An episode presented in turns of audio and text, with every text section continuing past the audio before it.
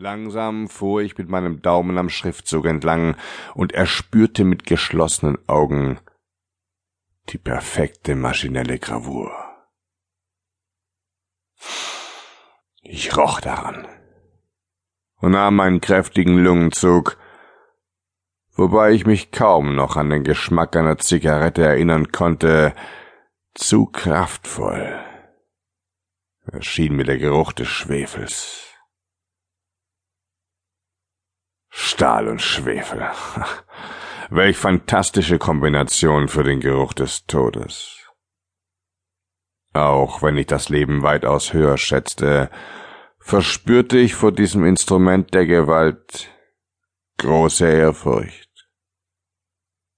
Es mag seltsam klingen und meines Erachtens einen grotesken Beigeschmack haben, aber ich ging davon aus, dass der biblische Vers, welcher sich wie aus heiterem Himmel in meinen Gedanken verfangen hatte, daher rührte, dass ich mich auf der Spur einer Mordserie befand, dessen religiöser Hintergrund so sicher war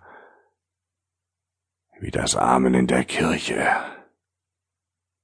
Eben diese Gedanken richteten sich zielgenau auf meinen Colt, den ich schon eine Weile durch meine Hände gleiten ließ. Und ob ich schon wanderte im finsteren Tal, so fürchte ich kein Unglück, denn du bist bei mir. Mit einem letzten Blick auf die geladene Revolvertrommel verließ ich meinen Schreibtischstuhl, den Sheriffhut tief ins Gesicht gezogen und trat hinaus in die Kälte.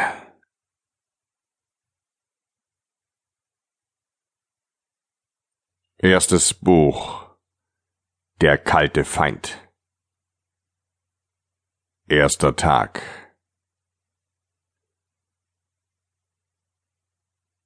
Der erste Engel blies seine Posaune. Da fielen Hagel und Feuer, die mit Blut vermischt waren, auf das Land. Es verbrannte ein Drittel des Landes, ein Drittel der Bäume und alles grüne Gras. Offenbarung Kapitel 8, Vers 7. Ich erinnere mich noch ganz genau an die Zeit meiner Versetzung. Es liegt damals einer persönlichen Apokalypse, den Arsch aus meinem Bürosessel zu erheben und den hohen Posten beim FBI an den Nagel zu hängen. Nicht, dass mir nur dieser Job leid tat, es ging mir auch um die Stadt, die ich dadurch verlassen musste. Wenn ich nur daran dachte, wurde mir schon speiübel, und ich hätte am liebsten dem gesamten Kollegium die Faust in den Magen gerammt. Detroit, Michigan. Welch eine Stadt. Es steckte so viel Leben in ihr. In der letzten Zeit war ich fast jeden Abend Stammgast im Walker. Gut, nicht unbedingt eine Kneipe von hohem Niveau, keine sauberen Toiletten und die Luft war so verraucht, dass ich jedes Mal ein Taschentuch benötigte, um mir die Tränen aus den Augen zu wischen. Aber es gab den besten Whisky weit und breit, und die Bedienung war nicht ohne. Wie hieß sie noch gleich? Jessie? Mary?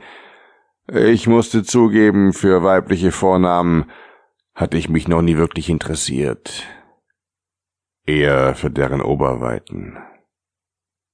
Sie trug leider kurzes Haar, dennoch war sie eines der Mädchen, für die ich töten würde. Es ist schon eine Ironie, wenn man bedenkt, dass ich für die Aufklärung einiger Morde eingesetzt worden war und ausgerechnet jemand wie ich sprach vom Töten. Nun ja, es ist ja auch nur seine Redensart.